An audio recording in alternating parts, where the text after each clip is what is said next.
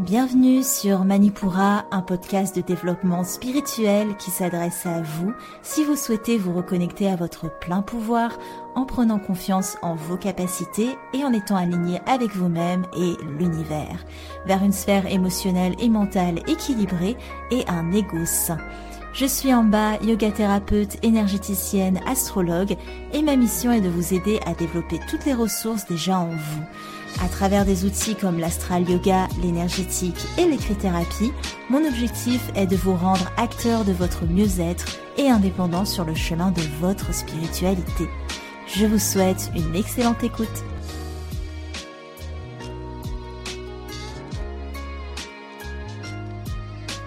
À tous et bienvenue sur le podcast Manipura. Je suis ravie de vous retrouver aujourd'hui pour cet épisode thématique où nous allons parler ensemble de la pensée essentialiste. Alors c'est un épisode que j'enregistre en direct du séjour yoga que j'organise en Savoie, enregistré dans une salle de bain. Donc euh, je m'excuse par avance pour euh, le son s'il est un peu différent d'habitude. On fait avec les moyens du bord et surtout tout est bon pour euh, vous délivrer le podcast de la semaine, même si les, les moyens sont rudimentaires. Alors, aujourd'hui, j'avais envie d'aborder ce thème avec vous. Je me suis dit que c'était le bon moment parce que dans les saisons scorpion, déjà on est en automne, hein, il y a beaucoup euh, euh, d'énergie air, on est beaucoup dans le mental parce qu'on est en train de faire le tri, on est en train de processer certaines choses pour les laisser mourir, surtout en saison scorpion. Et c'est une saison aussi où on va se déposséder de pas mal de choses on est aussi aidé par un esprit qui est assez perspicace, assez lucide.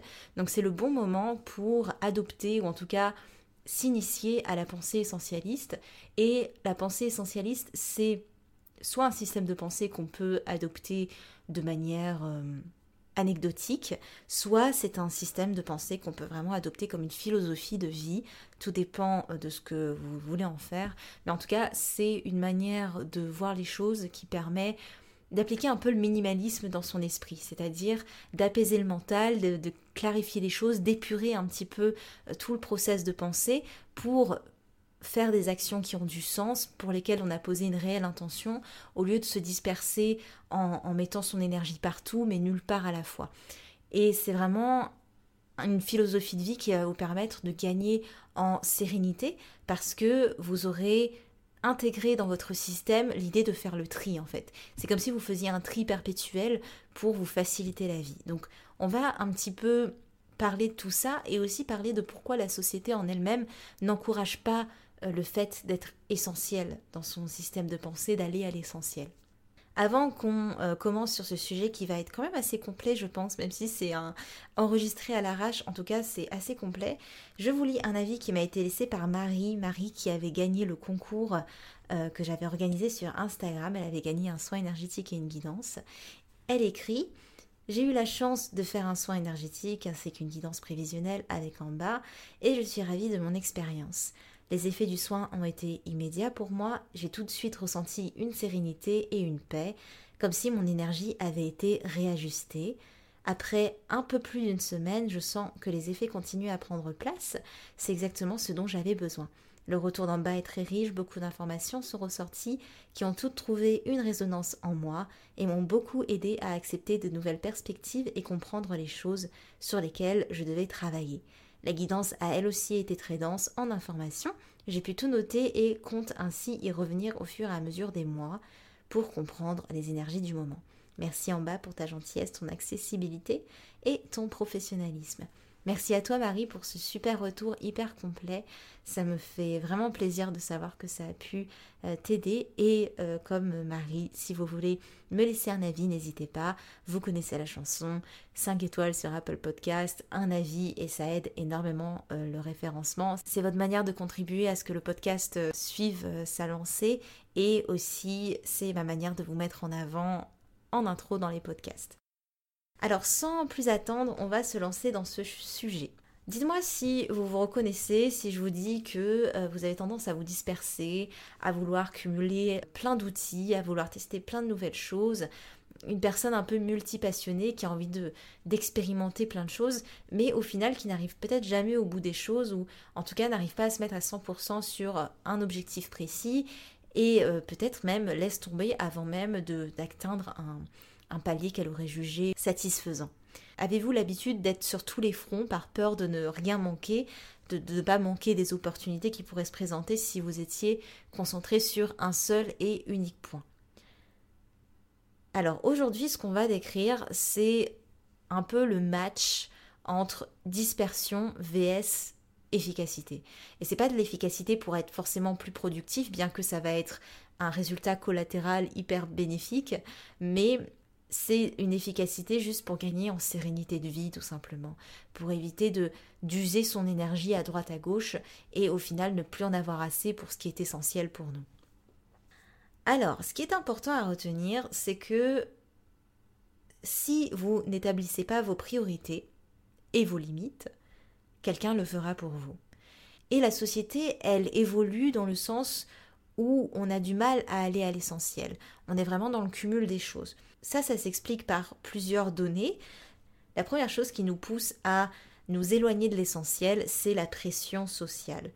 On a une pression sociale directe ou indirecte qui s'opère de par l'influence des actions. Donc par exemple, un tel a fait telle chose, donc moi aussi j'ai peut-être envie de faire la même chose sans prendre en compte évidemment que peut-être moi j'ai un rythme différent, j'ai un quotidien différent, par exemple je ne peux pas faire la même chose si j'ai trois enfants qu'une personne qui est célibataire par exemple. La deuxième chose c'est l'influence par l'opinion, c'est-à-dire que en plus de la surcharge d'infos dans laquelle on baigne H24, on peut avoir une surcharge d'opinion autour de nous.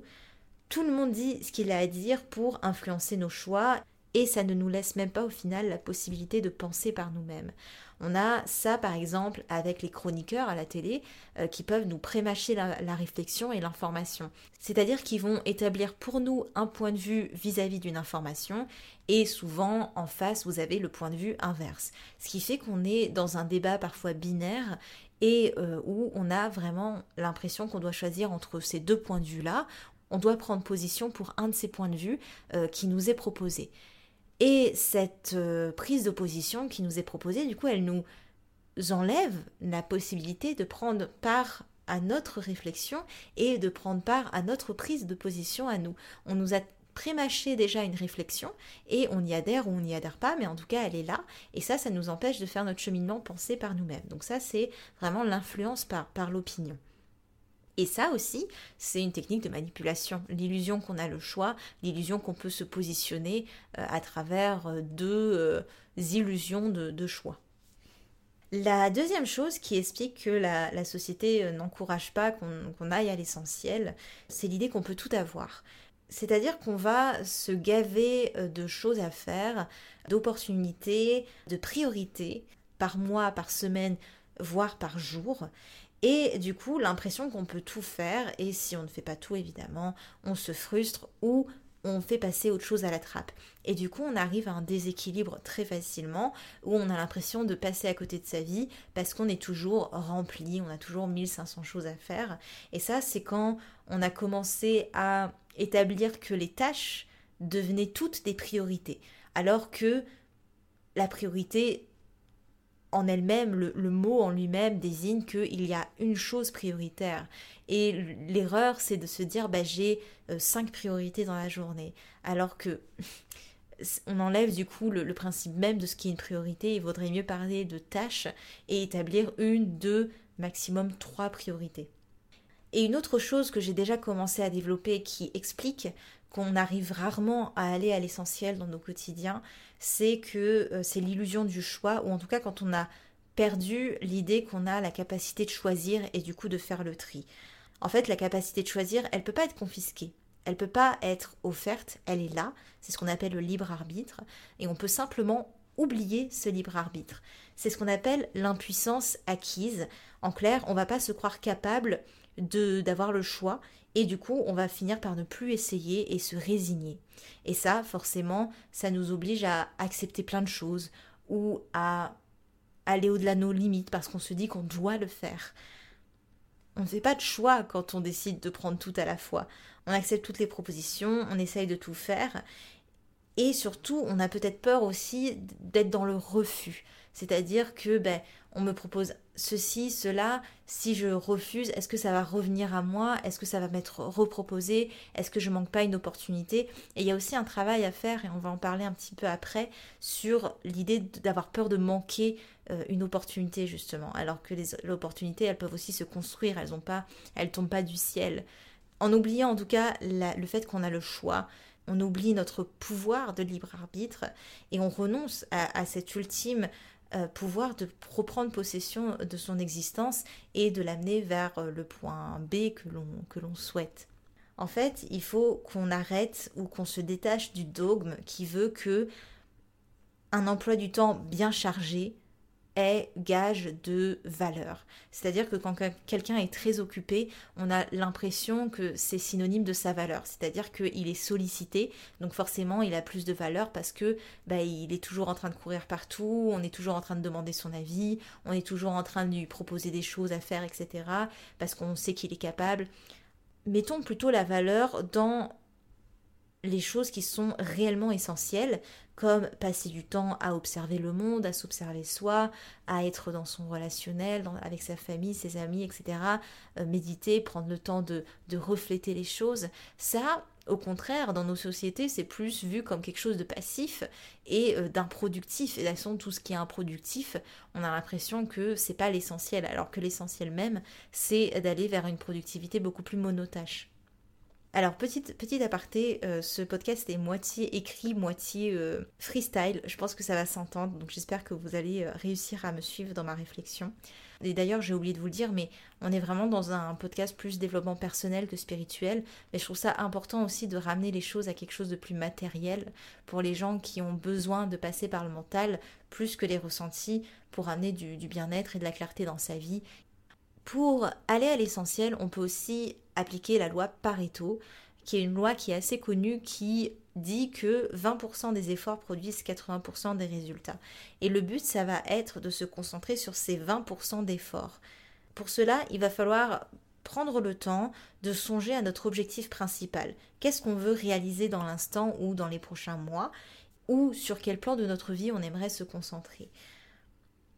L'erreur qui va nous empêcher de progresser, c'est de penser que tout est important et de se dire que si on concentre nos efforts sur une chose, on va forcément perdre en impact sur les autres choses. Alors que c'est plutôt le contraire. Quand on est plutôt dans une pensée monotâche ou dans des actions monotâches, on est beaucoup plus efficace et impactant que si notre énergie est euh, dispersée sur 80% d'autres choses. Et une chose qui va être importante pour aller à l'essentiel dans sa vie, c'est de ne pas avoir peur de la notion de sacrifice. C'est-à-dire que un choix implique forcément qu'on sacrifie quelque chose. Et ça, c'est parfois c'est dur de se dire que on va laisser quelque chose sur le côté pour se consacrer à une autre. Mais au final, la position de je veux tout garder et sans perdre une miette, c'est pas tenable sur le long terme si on veut se mettre à 100% euh, sur un plan de sa vie où on aimerait développer quelque chose. Le risque quand on s'empêche ou quand on, se bloque à sacrifier quelque chose pour euh, se mettre à fond dans autre chose, c'est d'en faire plus que ce qu'on peut réellement faire et euh, finir par s'épuiser tout simplement. Les sacrifices, c'est vraiment nécessaire et aussi bien dans la vie pro que dans la vie perso, ignorer la nécessité des sacrifices, c'est vraiment euh, croire qu'on peut tout mener de front à 100%, ce qui est impossible, et on accepte tout en repoussant ses limites de plus en plus. On peut tenter d'ignorer la nécessité des sacrifices, mais on peut pas ou on peut difficilement y échapper. À partir d'un moment, ça va nous rattraper, que ce soit sur notre santé mentale ou sur notre santé physique. Si on essaye d'être partout à 100%, il y a fort à parier que ça va forcément impacter à un moment ou un autre notre santé ou nos relations. Et il n'y a pas de solution en soi, il n'y a que des concessions. Et il faut être à l'aise avec cette idée de concession-là, qui ne veut pas dire que quelque chose soit à jamais perdu et qu'on le laisse à la poubelle euh, forever, mais l'idée que on peut reprendre les choses plus tard. Et que c'est pas grave en soi. Pas tout peut être placé dans une temporalité présente. Il y a des choses qui peuvent se développer plus tard, ou même des choses qui, je sais pas si ça vous est déjà arrivé, l'idée que vous avez l'impression qu'il y a un truc qui, enfin, il y a vraiment un truc qui vous fait de l'œil et quelques mois plus tard, vous y repensez, vous vous dites, bah non, en fait, je suis, vraiment passée à autre chose. Et ben, c'est vraiment cette idée-là. Pour ça, j'aime bien visualiser l'image d'une gazinière avec quatre feux qui perdent de la puissance s'ils sont activés en même temps.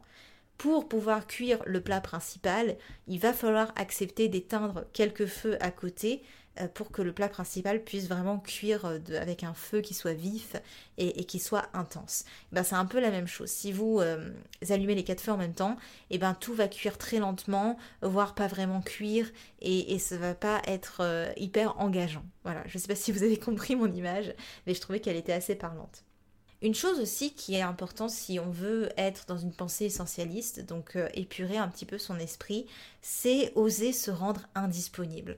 Et ça c'est compliqué dans une société où justement on valorise le fait de pouvoir tout mener sur tous les fronts et le fait que euh, plus on a de sollicitations extérieures, plus on serait quelqu'un d'important. Ce qui est complètement faux évidemment, en tout cas c'est ce que je pense. Et quand on ose se rendre indisponible, on a l'impression bah, justement qu'on va manquer des opportunités ou euh, que les autres voudront plus peut-être nous solliciter à l'avenir. En fait, il faut vraiment se demander, pour épurer un petit peu votre quotidien, surtout si vous avez beaucoup de sollicitations, est-ce que ma présence est réellement indispensable? Il y a fort à parier dans 80% des cas que c'est pas le cas. Et c'est vraiment nécessaire de créer de l'espace Créer de l'espace, créer un moment, c'est juste devenir disponible pour vous-même. Et souvent dans les démarches de développement personnel ou spirituel, en fait, les gens se, gavent de théorie et dans la pratique, ils ne prennent pas cinq minutes pour juste prendre le temps de refléter ce qu'ils ont écouté, ce qu'ils ont lu, ce qu'ils ont appris, ce qu'ils ont expérimenté. Et c'est dommage parce que c'est exactement dans cette fenêtre qu'il y a plein de choses qui peuvent se mettre en place dans votre esprit plein de corrélations, plein de compréhension.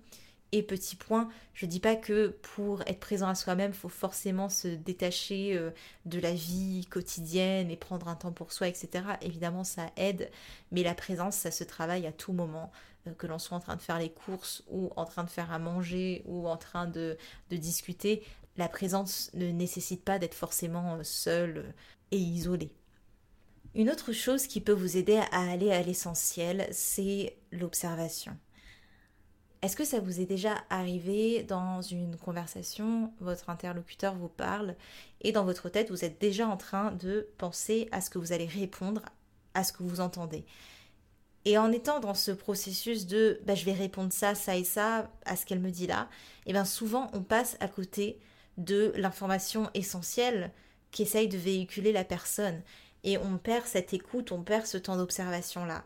Pour aller à l'essentiel, il faut vraiment se détacher de ce réflexe que l'on a tous, hein, euh, en tout cas la majorité d'entre nous, je pense, qui est de d'être dans la réaction et plus être dans la réponse. Et, et pour que réponse il y ait, il faut un temps de réflexion, un temps d'écoute, d'observation, un temps de latence pour pouvoir engranger avant euh, d'être dans l'expression, tout simplement. Une chose aussi qui aide pour aller à l'essentiel, c'est éviter de se surcharger d'informations.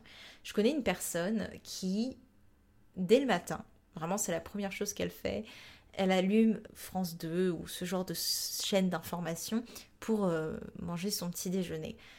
Et à chaque fois, je me dis, waouh, la première chose du matin, c'est d'entendre ce brouhaha médiatique qui fait qu'on n'a même pas le temps de, de poser sa journée, de poser sa matinée, de se réveiller, et on est déjà dans une surcharge d'informations euh, qui nous est balancée comme ça et qu'on ne choisit pas. C'est vraiment, en général, les journaux télé, ben, il y, a à boire et à manger. Donc on est vraiment dans, dans une information non ciblée et en plus dans une surconsommation de l'information de ce que j'ai pu observer, c'est une personne qui est assez stressée, donc il y a évidemment d'autres facteurs, mais déjà de commencer sa journée par une surcharge d'informations telle, ça aide pas du tout. Et surtout, en général, on voit pas l'essentiel parce que les journaux euh, télévisés, pour gagner du temps d'antenne, ils vont souvent meubler avec des informations qui sont pas forcément utiles, des débats qui parfois n'ont ni queue ni tête ou pas forcément d'intérêt, alors qu'encore une fois, on pourrait se faire son avis, même si les débats peuvent ouvrir à une réflexion, en général, c'est plus pour euh, la porter vers une direction. C'était pas un podcast qui avait pour vocation de, casser du sucre sur le dos des médias, mais, euh, euh, bon, je suis désolée si ça prend un peu cette tournure-là. C'était pas le but. Une autre chose qui va être importante pour aller à l'essentiel, c'est de dormir. Alors je vous apprends rien, hein, le sommeil c'est hyper important et quand on dort, on va vraiment protéger son capital et on va avoir cette capacité à avoir l'esprit plus clair, plus perspicace, plus lucide. Et c'est intéressant justement de voir quel est votre rapport à votre sommeil, si vous le respectez ou pas, euh, quel est votre, euh, votre quota de sommeil comparé à ce qu'il vous faudrait. C'est un bon indicateur de ce que vous mettez en priorité dans votre vie. Et aussi une erreur qu'on a souvent, c'est que on a l'impression qu'une heure de sommeil en moins, ça va euh, être égal à une heure de productivité en plus. Et que le sommeil serait un luxe et qu'il nourrirait la paresse, qu'il nous empêcherait de, faire tout ce qu'on a envie de faire. Alors que au final, une heure de sommeil en plus, c'est égal à plusieurs heures de productivité en plus, ou en tout cas de productivité accrue. Et le sommeil, il faut vraiment voir ça comme une priorité. Ça va nourrir votre créativité, ça va vous permettre de réfléchir et d'agir au mieux. C'est vraiment un capital qui est à préserver et aussi à respecter. Aussi, ce qui va être important, c'est de vous laisser des temps de, ne rien faire, des temps de, non faire, euh, où vous êtes vraiment purement dans l'expérimentation, dans le jeu, quelque chose de, très innocent, en fait, dans l'expérimentation du lâcher-prise, c'est-à-dire d'établir des moments où vous ne faites rien, même pas de, stimulation intellectuelle, même pas de stimulation du ressenti, juste prendre le temps de lâcher prise et de kiffer. Et ça aussi, c'est des moments qui vous aident à aller à l'essentiel parce que ça vous épure l'esprit sur bah, ce qui est réellement important ou non, tout simplement. Ce qui va être important pour aller à l'essentiel dans votre quotidien, c'est vraiment de clarifier. Une décision en vaut mille. Quand on ne sait pas précisément quel est euh, notre but dans la vie, donc euh, nos aspirations, les valeurs que l'on porte, euh, notre raison d'être, on a vite fait de se perdre derrière des masques et derrière une comparaison constante que l'on aurait avec autrui parce qu'on va se baser sur tout et n'importe quoi qui nous semble briller. Il va nous manquer un point d'ancrage qui est notre intention essentielle. Ça, ça va vous permettre de passer d'une vision floue, d'une vision que vous n'avez pas forcément établie, à une stratégie concrète, une stratégie qui vous inspire, qui vous donne une intention pleine de sens et qui facilite votre prise de décision aussi. Quand on a une intention claire et précise dans sa tête, on est beaucoup plus apte à prendre des décisions en conséquence. Et du coup, ça vient aussi balayer toutes les possibles décisions futures parce que on a vraiment cette base solide sur laquelle s'ancrer, ce socle et à partir de là, ben, on peut vraiment épurer toutes les sollicitations qui, qui viennent à nous. Donc de vraiment définir une intention essentielle. Quelle est mon intention? Et ce qui est aussi important, c'est d'établir quand est-ce que vous jugez que votre intention, votre objectif est atteint. Parce que quand on ne fixe pas d'échelon ou de vraiment de ligne d'arrivée vis-à-vis d'une intention, on aura tendance à s'en demander toujours plus, à ne jamais être satisfait. Alors que voilà, si on établit clairement, si j'atteins ce palier-là, je serai hyper satisfaite, limite je me fais ce petit cadeau-là, je me félicite, etc., etc., avant de passer à autre chose, et eh ben on va être beaucoup plus dans, dans l'encouragement, on sera beaucoup plus motivé, on sera son propre coach au final et on prendra conscience des petites victoires aussi du quotidien qui, qui sont hyper importantes dans votre processus de gratitude avec vous-même et avec l'univers.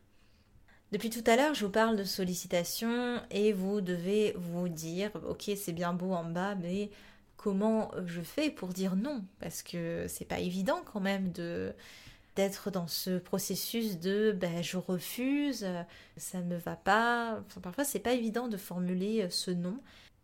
Et c'est normal parce que c'est un biais qui s'appelle la conformité normative. C'est un biais qui va nous pousser à nous conformer à ce que le groupe attend de nous. Comme on veut décevoir personne, on a peur que une réponse négative puisse affecter notre relation à l'autre ces émotions, elles vont venir brouiller notre, euh, notre système de décision et ça va nous faire oublier la réalité qui est que quand on dit non, quand on répond par la négative, on dit non à la proposition, à la sollicitation, on ne dit pas non à la relation ni à la personne. Et c'est vraiment important de faire cette distinction. Et dites-vous aussi qu'un non sera certes un peu difficile sur l'instant, mais un oui, vous risquez de le regretter pour des jours, des semaines, voire des mois parfois, si vous vous engagez pour de gros projets par exemple. Pour vous aider, déjà dites-vous que vous n'avez pas besoin en soi de vous justifier. C'est juste pour assurer parfois votre interlocuteur.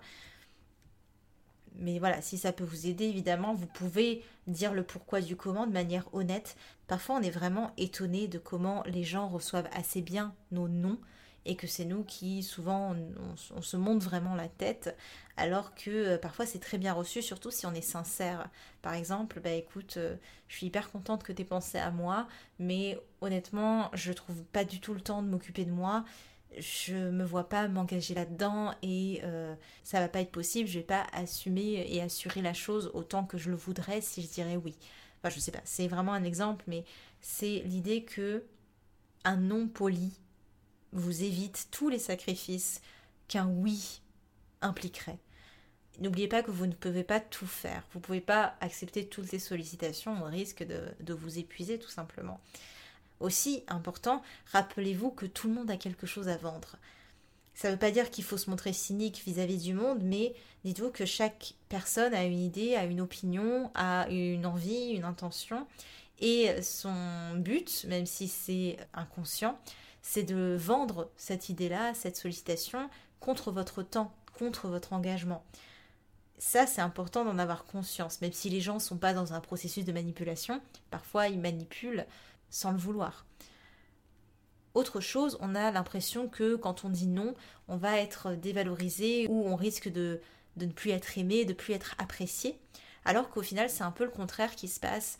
Quand vous restez sur vos positions, vous osez dire non parce que vous croyez en vos intentions, en vos priorités, en ce qui est essentiel pour vous, au final, on va induire un certain respect pour les autres parce que quand on affirme la préciosité de son temps, les gens admirent cette capacité d'aller à l'essentiel, d'être tranché, de rester droit dans ses intentions, dans ses rêves, dans ses objectifs.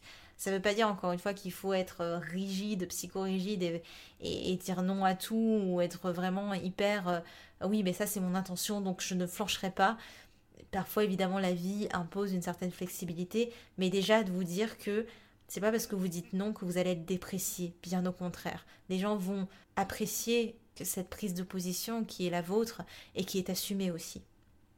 Imaginons à présent que vous ayez dit oui et que vous avez envie de vous désengager.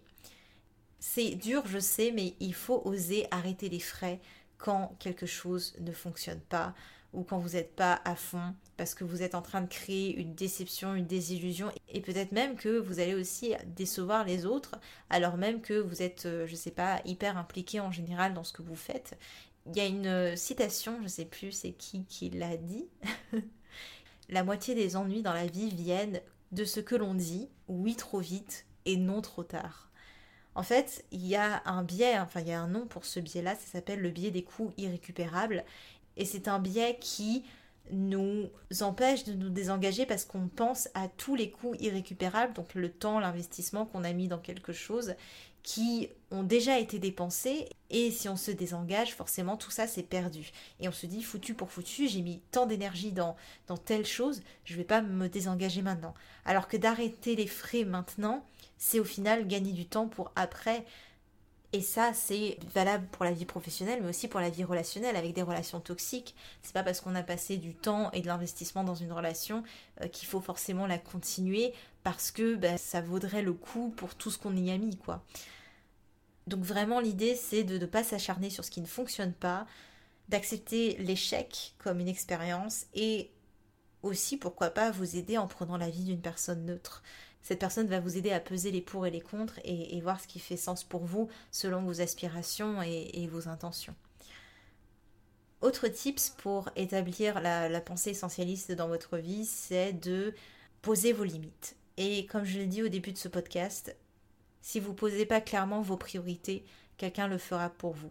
Et pareillement pour vos limites, si elles ne sont pas posées, eh ben, on ne se gênera pas pour vous pousser au-delà de vos limites plus vous rendez les choses claires dans vos rapports sociaux, dans vos rapports professionnels, moins vous allez engendrer de la frustration, de la fatigue, de la confusion.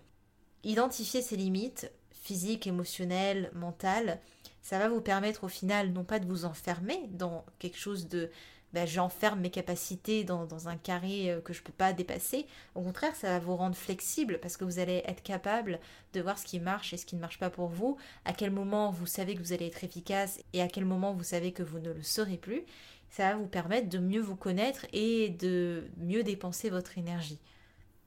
Aussi, ce qui est assez important, c'est de vous dire si en tout cas vos limites sont à poser dans le domaine relationnel, ne pas prendre les responsabilités qui ne sont pas les vôtres. Parce que en assistant trop les personnes qui peuvent peut-être en abuser en justement vous faisant dépasser vos limites, vous allez priver ces personnes de leurs problèmes et donc de leur expérience et donc de leur leçon de vie.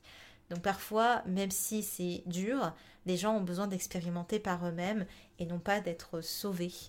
Pensez-y à cette position de sauveur qu'on peut parfois prendre et qui souvent nous draine complètement. Une dernière chose, et ça va rejoindre un petit peu ce que je disais au niveau de la flexibilité, pour aller à l'essentiel, il faut essayer de réduire les zones de friction en créant une zone tampon. C'est-à-dire que en créant un peu plus de marge dans votre quotidien, vous allez éviter qu'à la moindre procrastination ou au moindre événement imprévu, vous soyez complètement submergé par tout ce que vous avez à faire. Quelques conseils, du coup, c'est de préparer au maximum ce que vous pouvez préparer au quotidien pour laisser le champ libre aux événements imprévus.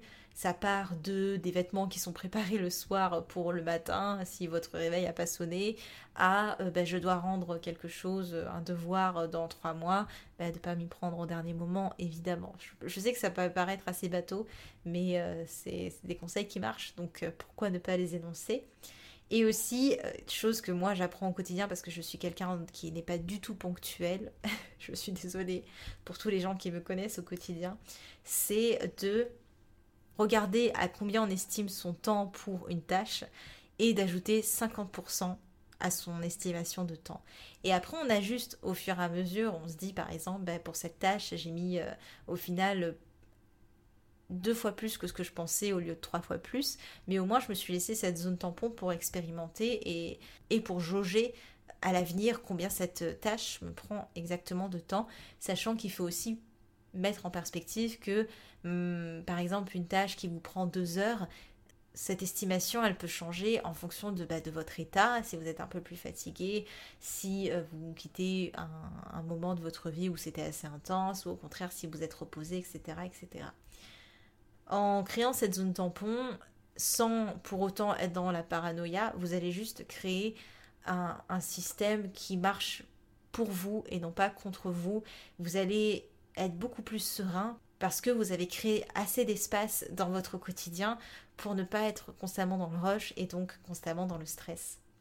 Deux dernières choses pour vous aider à adopter cette pensée essentialiste et adopter un peu plus de clarté dans votre esprit. Je vous ai dit, on était plus un peu dans des thématiques de développement personnel pour ce podcast, mais je trouve ça hyper important aussi de clarifier ce mental qui, pour beaucoup d'auditeurs de, Manipura, je sais que c'est le mental qui, bloque parfois euh, pas mal la progression dans les ressentis. C'est déjà pour progresser dans quelque chose, prendre le temps de découper une grosse priorité en plein de petites étapes. Encore une fois, conseil que vous avez déjà dû entendre, mais ça marche. Donc euh, quand vous avez des grosses euh, phases de procrastination, c'est souvent parce qu'on rejette quelque chose qui nous paraît euh, une montagne et l'idée de gravir échelon par échelon, ça, aide vraiment à, décharger un peu bah, cette pression que peut apporter une grosse priorité, une grosse tâche. Et la dernière chose que j'aimerais vous partager euh, pour ce podcast, c'est d'établir une routine, une routine qui vous convient en fonction de votre chronotype, donc euh, de vos phases de sommeil, de productivité, de créativité. Vous tapez chronotype dans n'importe quelle barre de recherche et vous allez trouver des, tests gratuits pour euh, savoir quel est le vôtre. Et vraiment, même si la routine ne peut pas convenir à tout le monde, on peut avoir des routines très rigides et des routines un peu plus flexibles. Mais quand même, avoir des rituels au quotidien, des routines, ça aide vraiment à créer un, pilote automatique pour vous concentrer sur des choses qui ont réellement de l'importance. Quand votre cerveau sait qu'à telle heure ou à tel moment il doit faire ça, ça et ça, eh ben, vous avez déjà l'esprit plus libre pour autre chose. C'est ce qui se passe quand vous conduisez votre voiture. Vous allez d'un point A à un point B et euh, parfois vous ne vous rendez pas trop compte de votre conduite. Vous conduisez un peu inconsciemment en pilote automatique et pourtant votre esprit était hyper concentré à écouter ce super podcast, par exemple. Et eh ben typiquement, vous avez pris l'habitude de faire quelque chose, une routine, un conditionnement pour pouvoir vous concentrer à fond sur d'autres tâches. Ben là, c'est un peu le même système que qu'une routine permet. Il faut changer aussi les croyances qu'on a sur les routines. En général, il y a une croyance qui est que les routines rendent apathiques, qu'elles empêchent de progresser parce qu'on s'enferme dans un système. Au contraire, une routine, ça permet de poser des automatismes et donc d'être beaucoup plus créatif et disponible pour d'autres choses et de créer au final de l'énergie parce que au lieu de perdre du temps à prendre les mêmes décisions chaque jour, on va vraiment mettre ses efforts et son énergie vers quelque chose de nouveau. Et pour vous aider, n'oubliez pas que chaque bonne habitude est constituée d'un déclencheur, d'une répétition et aussi pourquoi pas d'une récompense. Voilà, j'espère que ce podcast un peu à l'arrache euh, vous aura plu. Aujourd'hui, je vous donne pas trop d'outils parce que déjà, je me félicite d'avoir pu enregistrer cet épisode et je pense que c'était pas mal de petites informations, moitié scriptées, moitié freestyle. J'espère que ce sujet un peu plus développement personnel vous, plaira, bien que ce sera pas forcément euh, quelque chose qui arrivera souvent sur ce podcast, mais parfois d'aller dans des choses plus pragmatiques, encore une fois, ça, ça aide certaines personnes à comprendre un peu mieux comment implémenter les choses dans leur quotidien. Je vous laisse du coup sur ces paroles et je vous retrouve la semaine prochaine pour le prochain épisode d'énergie astrale euh, pour la pleine lune en taureau. C'était en bas de Manipura. À la semaine prochaine. Merci. Manipura, c'est déjà terminé pour aujourd'hui.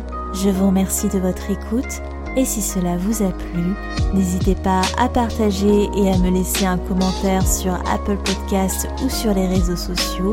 En attendant, vous pouvez télécharger gratuitement toutes mes ressources en cliquant dans le lien de la description de l'épisode pour apprendre la corrélation entre le cycle lunaire et le cycle féminin, allier astrologie et productivité, débuter la méditation ou votre propre journal de gratitude. Quant à moi, je vous dis à la prochaine et surtout prenez bien soin de vous.